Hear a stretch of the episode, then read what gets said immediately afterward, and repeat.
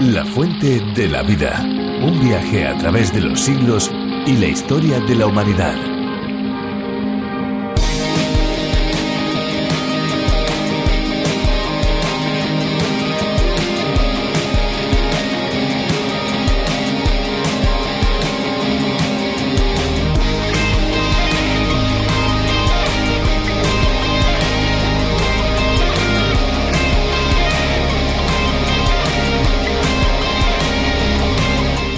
¿El agua o la agua? Sin duda alguna es incorrecto decir la agua. Lo correcto es decir el agua. La palabra agua es un sustantivo femenino que empieza por atónica, es decir, que esta es la sílaba de mayor intensidad de sonido en la palabra. Y es que según la regla, en sustantivos femeninos que empiezan por atónica, el artículo toma la forma de masculino cuando aparece inmediatamente antes del sustantivo, como es el caso de un agua o el agua.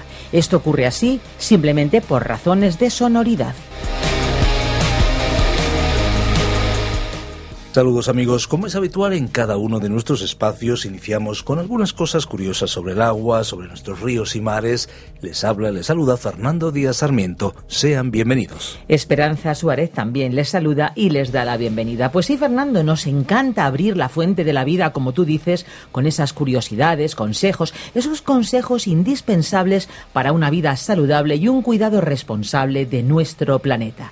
Durante los próximos 30 minutos vamos a estar acompañándoles. Efectivamente, porque La Fuente de la Vida es un viaje radiofónico por las páginas de la Biblia que parada tras parada va recorriendo diferentes estaciones, diferentes libros, para de esta manera ayudar a cada uno de nuestros amigos que nos siguen a llenar cualquier vacío interior, dar respuestas a preguntas que surjan del alma y ayudar en cualquiera que sea la inquietud espiritual que se pueda tener. Este espacio toma su formato del programa A través de la Biblia del doctor John Vernon Magui. Aquí en España ha sido Virgilio Bagnoni el que lo ha adaptado y traducido. Una de las originalidades que este espacio presenta es que pone a disposición de todos aquellos que lo deseen y soliciten los bosquejos y las notas del libro sobre el que se estuviera reflexionando. De esta manera, el oyente puede seguir cada una de las lecciones que programa tras programa se emiten. Así que amigos deberían estar muy atentos porque al finalizar la fuente de la vida les vamos a dar varias opciones para que se pongan en contacto con nosotros si este es su deseo. Decirles eh, también que una vez finalice este espacio ustedes pueden volverlo a escuchar en la web www.lafuentedelavida.com y si la tecnología ha llegado también a su teléfono móvil, pueden descargarse la aplicación para seguir programa a programa. No se olvide, amigo, puede volver a escuchar el programa en www.lafuentedelavida.com y descargar las aplicaciones a través de la Biblia y RTM 360. Efectivamente, Esperanza, fácilmente se pueden descargar y podemos encontrar en español diferentes contenidos, especialmente el programa a través de la Biblia y su versión para España, La Fuente de la Vida, y también encontrarlo no solamente en español, sino en más de 40 idiomas disponibles además de muchos otros contenidos. Recuerden, a través de la Biblia y RTM 360. También pueden conectarse con la Fuente de la Vida en Facebook y en Twitter. Ahora ya nos vamos a ir al tiempo musical porque en cada programa presentamos una canción en colaboración con un gran número de cantantes, músicos y compositores que nos ofrecen sus creaciones de manera especial precisamente para la Fuente de la Vida. A todos ellos les decimos gracias y ahora vamos a escuchar el tema que tenemos para hoy.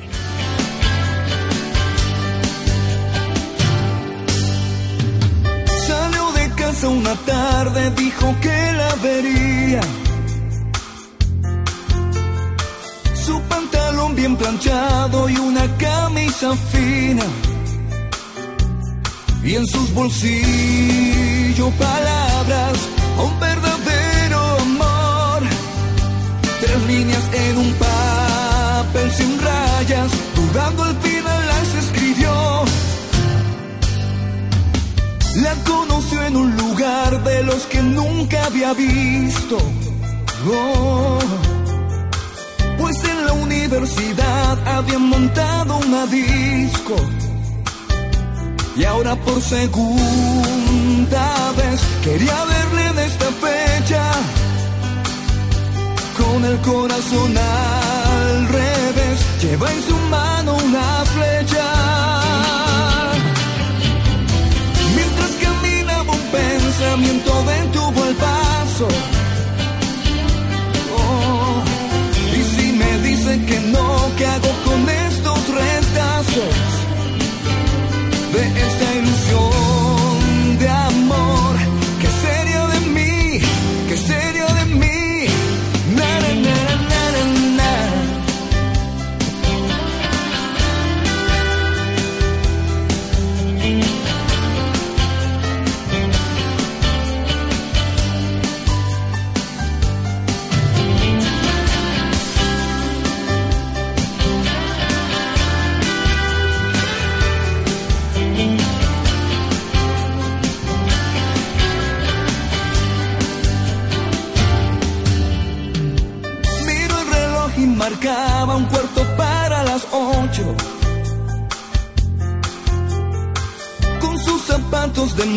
Marca había cumplió 18. Y a la al enterarnos de las últimas noticias, siempre descubrimos acontecimientos tristes, muy tristes, en los que personas hacen daño a otras. Robos, engaños, malos tratos, abusos, agresiones, asesinatos. Son desde luego muy diversas las expresiones de la maldad humana. Y es triste constatar esa situación y no es algo de hoy, no, no, no. Y es que abriendo los libros de historia nos damos cuenta de que todas estas atrocidades presentes en la actualidad son solo una repetición más de todo lo que ya ocurrió desde que el ser humano dio la espalda a Dios allí en el jardín del Edén. En los Salmos 52 a 55 encontramos una reflexión sobre la maldad humana. Nos vamos a ir a esos capítulos del libro más largo de la Biblia, los Salmos. Vamos a continuar nuestro viaje por este libro tan interesante y del que tanto estamos aprendiendo. Después de escuchar a Virgilio Bagnoni, nosotros estaremos de nuevo con ustedes, así que no se marchen, por favor. La fuente de la vida. Hoy estudiaremos los Salmos 52, 53, 54 y 55. En el día de hoy, estimado oyente, llegamos a otro pequeño grupo de salmos que comienza con el Salmo 52 y finaliza con el Salmo 55, y en el que uno encuentra un cuadro profético que no puede verse en ninguna otra parte acerca de la venida del Anticristo, el hombre de pecado, quien dominará a Israel y a este mundo durante la tribulación de los últimos tiempos. El Señor Jesucristo se refirió a él en el mensaje que pronunció en el Monte de los Olivos. El profeta Daniel y el apóstol Pablo también hablaron sobre él. Estos cuatro salmos son masquil, o sea que son salmos de instrucción. Nos presentan verdades espirituales y profundas acerca del futuro. El amplio campo de la profecía bíblica y el tema general de la escatología requieren equilibrio en la interpretación de los textos y una actitud de respeto ante los diferentes enfoques en cuestiones no esenciales o ante detalles no específicamente revelados en las Sagradas Escrituras. La incertidumbre de los tiempos en que vivimos facilita el ir a extremos como el fanatismo o el sensacionalismo. Nuevamente debemos decir que la inscripción que aparece antes del salmo forma parte de la escritura. Es un salmo masquil, es decir, que es una instrucción de David cuando vino Doeg Edomita y dio cuenta a Saúl diciéndole, David ha venido a casa de Ahimelech. En otras palabras, aquí tenemos a un hombre que traicionó a David. David fue herido y traicionado por muchos hombres que habían profesado ser sus amigos. Vamos a ver a uno en particular en esta sección. La señal o marca del anticristo será la jactancia. Escuchemos lo que dice el primer versículo de este Salmo 52. ¿Por qué tú, poderoso, te jactas de la maldad? La misericordia de Dios es continua. Aquí vemos a un hombre jactándose de su pecado. Cuando David pecó, él guardó silencio porque se encontraba bajo una profunda convicción. Pero cuando el hombre del mundo peca, lo disfruta y se jacta de ello. La señal que identificará al anticristo será que él presumirá de su pecado. Esta es la diferencia que existe entre el Hijo de Dios y aquel que está bajo la influencia del diablo. El Hijo de Dios puede pecar como el hombre dominado por el sistema del mundo peca, porque ambos tienen la misma naturaleza, la vieja naturaleza. La diferencia es que el hombre de Dios no se jactará de su pecado, sino que inclinará su cabeza con vergüenza, se detestará a sí mismo por haberlo cometido. En cambio, el que aún está bajo el control de los valores de este mundo se jacta de lo que ha hecho. Y el llamado por la Biblia hombre de pecado será el paradigma de ese tipo de hombre. Y por ello los seres humanos le amarán y seguirán. Y el versículo 2 dice, Agravios maquina tu lengua, engaña como navaja afilada. Dios tolerará al hombre del pecado por un corto periodo de tiempo. Por siete años practicará el engaño y tramará destrucción. Ahora, en el versículo 3 se nos dice, Amaste el mal más que el bien, la mentira más que la verdad.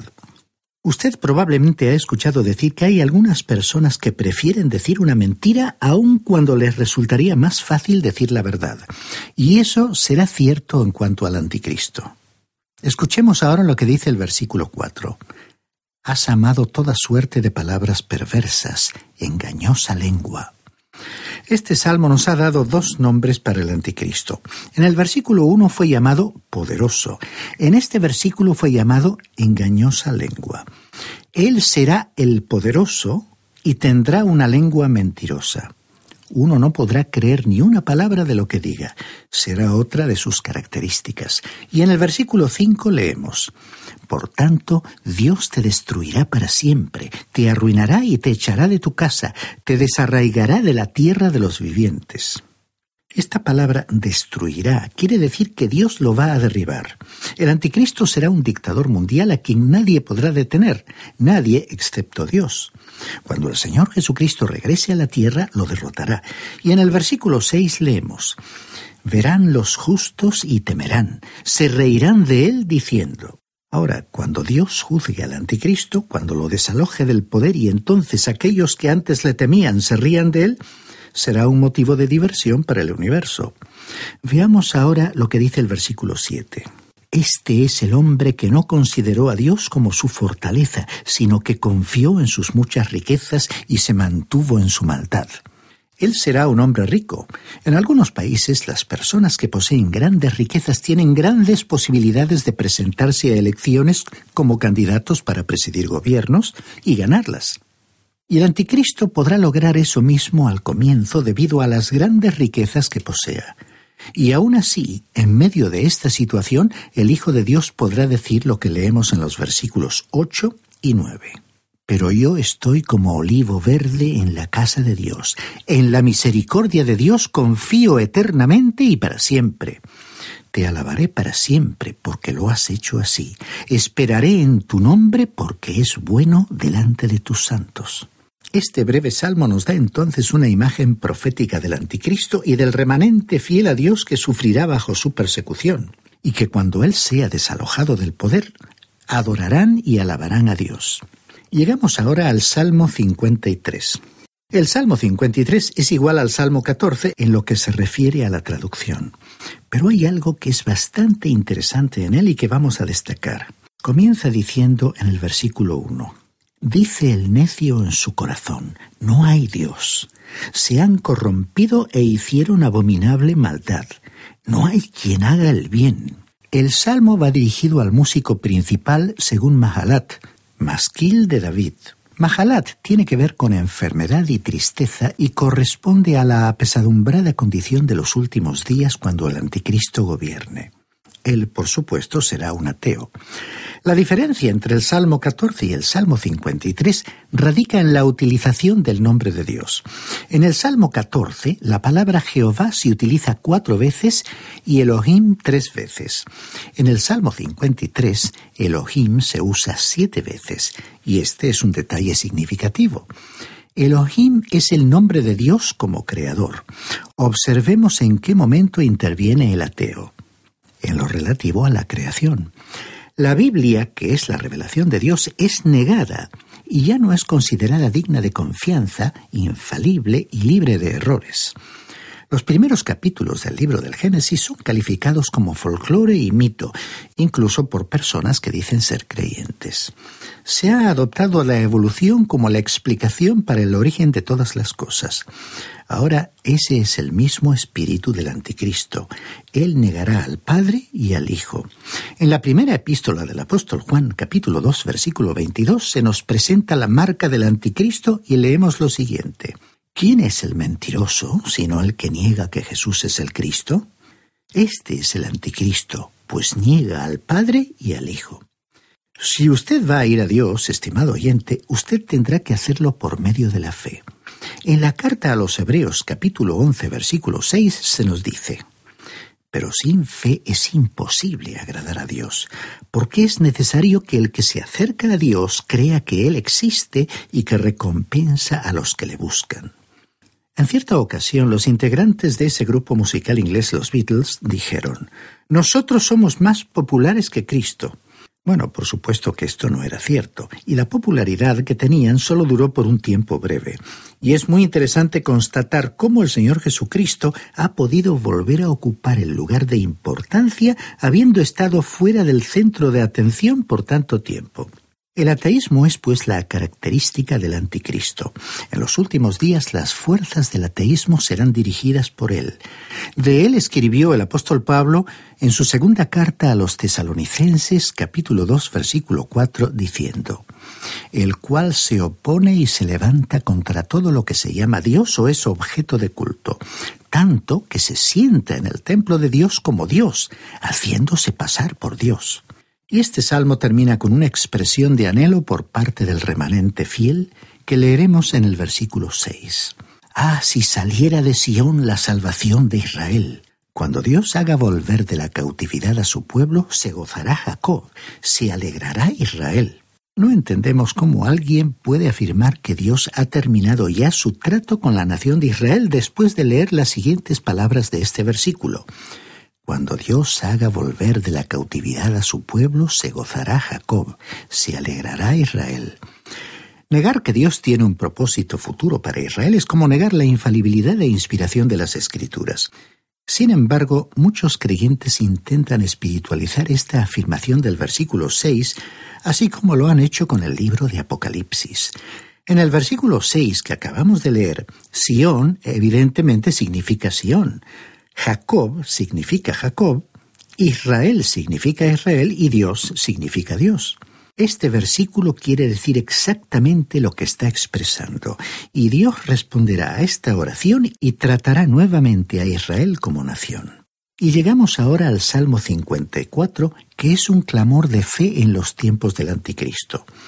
Este breve salmo está como incrustado aquí, por así decirlo, en medio de todas las aflicciones de la gran tribulación, para que podamos escuchar el clamor de la fe por parte del remanente fiel del pueblo de Dios y también de una gran multitud de no judíos. Observemos los antecedentes históricos. Va dirigido al músico principal en Neguinot. Usted recordará que eso se refiere a un instrumento musical, era un instrumento de cuerdas. Luego continúa diciendo, Masquil de David, es decir, otro salmo de instrucción. Cuando vinieron los cifeos y dijeron a Saúl, ¿no está David escondido en nuestra tierra? Los cifeos traicionaron completamente a David y el relato de su traición está registrado en el primer libro de Samuel capítulo 23 versículo 19. Cuando David se enteró que esa gente le había contado a Saúl dónde se encontraba escondido, clamó diciendo lo que leemos en los versículos 1 y 2. Dios, sálvame por tu nombre y con tu poder defiéndeme. Dios, oye mi oración, escucha las razones de mi boca. David fue traicionado y se nos dice que en la gran tribulación los hermanos se traicionarán entre sí. Fue una multitud malvada la que traicionó a David. Durante la tribulación, el impío anticristo estará en el poder y el remanente judío sufrirá enormemente bajo el llamado hombre de pecado. Y dice el versículo 3, Porque extraños se han levantado contra mí y hombres violentos buscan mi vida, no han puesto a Dios delante de sí. David estaba pasando por momentos de gran angustia, tal como le sucederá al remanente durante la tribulación futura. Este breve salmo concluye con una expresión de confianza en la ayuda de Dios. Dicen los versículos 4 al 7. Dios es el que me ayuda, el Señor está con los que sostienen mi vida. Él devolverá el mal a mis enemigos. Córtalos por tu verdad. Voluntariamente sacrificaré a ti Alabaré tu nombre, Señor, porque es bueno, porque Él me ha librado de toda angustia y mis ojos han visto la ruina de mis enemigos. Por el relato histórico sabemos que Dios liberó a David de los traidores cifeos y el remanente fiel podrá descansar en la confianza de que Dios también les librará a ellos. Con toda seguridad, Dios cumplirá sus promesas. Y ahora llegamos al Salmo 55. Este salmo concluye la serie de este grupo de cuatro salmos proféticos que prefiguran al anticristo. Observemos que este es otro salmo masquil, o sea, un salmo de instrucción. Ilustra lo que consideramos como los momentos más oscuros del período de la tribulación. El anticristo, el hombre de pecado, es descrito completamente y de una manera notable. La inscripción del salmo dice, al músico principal en Neguinot, masquil de David. No se nos indican los antecedentes exactos de este salmo, pero creemos poder presentar una suposición bien fundamentada. Recordemos que el propio hijo de David, Absalón, encabezó una rebelión contra él que obligó a David a abandonar Jerusalén. Él se dio cuenta que muchos de los suyos se habían pasado al bando de Absalón y supo que tendría lugar un gran conflicto. Por ello, para que su amada ciudad no fuera destruida, salió de Jerusalén y regresó a las cuevas de las montañas para esconderse. Cuando salía de la ciudad llorando, le llegaron noticias de que Aitofel, miembro de su consejo y amigo íntimo, se había pasado al grupo que seguía a Absalón. Había traicionado a David. En el segundo libro de Samuel, capítulo 15, versículos 30 y 31, dice, David subió la cuesta de los olivos e iba llorando con la cabeza cubierta y los pies descalzos. Todo el pueblo que traía consigo cubrió también cada uno su cabeza e iban llorando mientras subían. Dieron aviso entonces a David diciendo, Aitofel está entre los que conspiraron con Absalón. Y David exclamó, Entorpece ahora, oh Señor, el consejo de Aitofel. Y esto fue exactamente lo que Dios hizo. Hizo fracasar los planes de Aitofel. Y dijo el salmista en los versículos 1 y 2, Escucha, Dios, mi oración y no te escondas de mi súplica. Atiéndeme y respóndeme. Clamo en mi oración y me conmuevo. Aquí le vemos clamando desde su situación desesperada, dolorido por la traición de su amigo de confianza. Y luego dijo en los versículos 3 y 4, a causa de la voz del enemigo, por la opresión del impío, porque sobre mí echaron iniquidad y con furor me persiguen. Mi corazón está dolorido dentro de mí y terrores de muerte sobre mí han caído. David no sabía si él llegaría a ser asesinado en esa oportunidad, especialmente al saber que aquellos que habían estado junto a él habían desertado para pasarse al grupo rebelde. Continuemos ahora leyendo el versículo 6 de este Salmo 55. Y dije, ¿quién me diera alas como de paloma? Volaría yo y descansaría. Recordemos que antes le habían aconsejado que volara, que escapara a su montaña, es decir, que regresara allí. David en aquel momento no lo había hecho, pero ahora todo parecía perdido. Hasta Aitofel, uno de sus consejeros de más confianza, lo había traicionado. ¿No nos recuerda esto a alguien? Nos referimos a Judas Iscariote, quien traicionó al Señor Jesús. Y también este incidente anuncia el momento en que la nación será traicionada por el Anticristo. Muchos de nosotros hemos pasado por la amarga experiencia de la traición, la cual es verdaderamente una experiencia dolorosa. Leamos ahora el versículo 13 de este Salmo 55. Sino tú, hombre, al parecer íntimo mío, mi guía y mi familiar. Aquí tenemos a David hablando de su amigo Aetofel. Es también una figura del anticristo que traicionará a esta nación. Él fingirá ser amigo de ellos, hará un pacto con ese pueblo y después lo traicionará. Y en el versículo 14 leemos que juntos comunicábamos dulcemente los secretos y andábamos en amistad en la casa de Dios. Hay personas como esas en la actualidad y que en el futuro seguirán al anticristo que actuará como ellos. Y añadió David en el versículo 15 que la muerte los sorprenda, desciendan vivos al sepulcro, porque hay maldades en sus casas, en medio de ellos. Esta fue una expresión terrible. Se parece a ciertas expresiones que escuchamos en la actualidad y que no merece la pena repetir. Y debemos aclarar aquí que David casi dijo esto en cuanto a Itofel. En cambio, el Señor Jesucristo oró por aquellos que descargaron en él su odio y nos enseñó que nosotros debíamos obrar de la misma manera. Y dijo el salmista en los versículos 16 y 17, En cuanto a mí, a Dios clamaré, y el Señor me salvará. En la tarde, al amanecer y al mediodía, oraré y clamaré, y Él oirá mi voz. ¿Qué cuadro tenemos aquí de la aflicción de David? Estimado oyente, algo positivo que algún enemigo nuestro hará por nosotros será que nos impulsará a orar más de lo que jamás lo hayamos hecho. Ahora veamos esta imagen del anticristo. Recordemos que en el Evangelio de Juan capítulo 8 versículo 44, el Señor Jesús dijo que el diablo fue un mentiroso desde el principio. Leamos ahora el versículo 21 de este Salmo 55. Los dichos de su boca son más blandos que mantequilla, pero guerra hay en su corazón.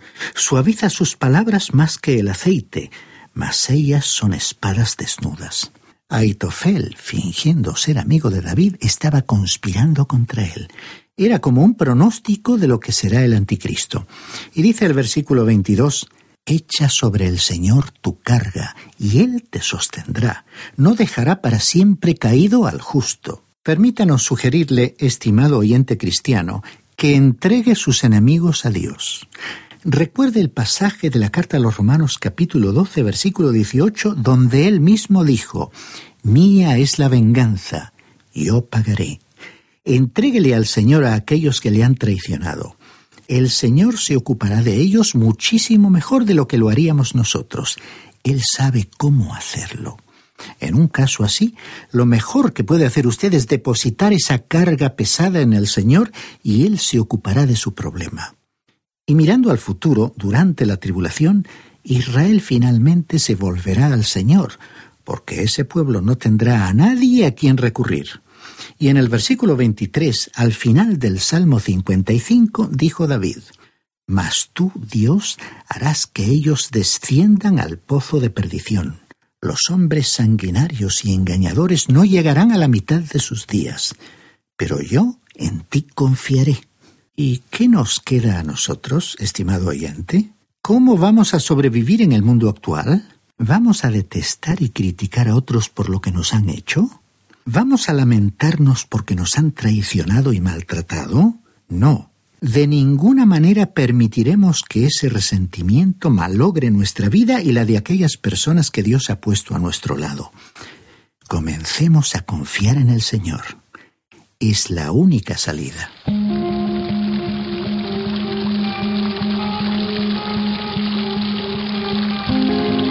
¿Cómo pasa el tiempo, verdad? El reloj que tenemos delante nos indica que hemos consumido prácticamente la totalidad de nuestro tiempo de radio. No sé a ustedes, pero a nosotros se nos pasó el tiempo volando, ¿no es así, Esperanza? Pues es lo que tiene la radio, Fernando, que uno tiene que aprovechar los minutos porque es como si aquí corriera el tiempo un poquito más deprisa que fuera, ¿no? Bueno, pues esperemos que nuestros minutos hayan sido aprovechados no solo por nosotros, sino también por ustedes amigos que nos escuchan y que hoy se subieron a este tren particular, a este tren radiofónico con cada uno de nosotros. De cualquier manera, si ustedes eh, quieren volver a escuchar este espacio o cualquiera de los anteriores, lo pueden hacer en la web www.lafuentedelavida.com. Acérquese a ese lugar de Internet y siga disfrutando de la fuente de la vida. Si quiere ponerse en contacto con nosotros, lo puede hacer llamando al 91 422 0524, 91 422 0524, pulsando el 34 si nos llama desde fuera del territorio nacional.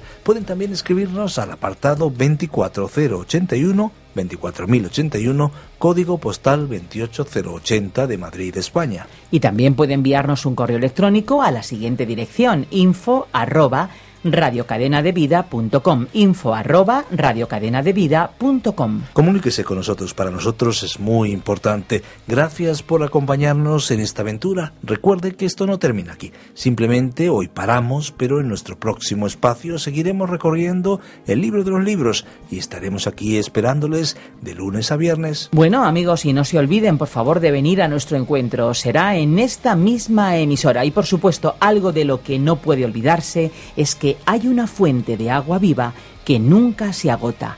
Beba de ella. Este ha sido un programa de Radio Transmundial producido por Radio Encuentro, Radio Cadena de Vida.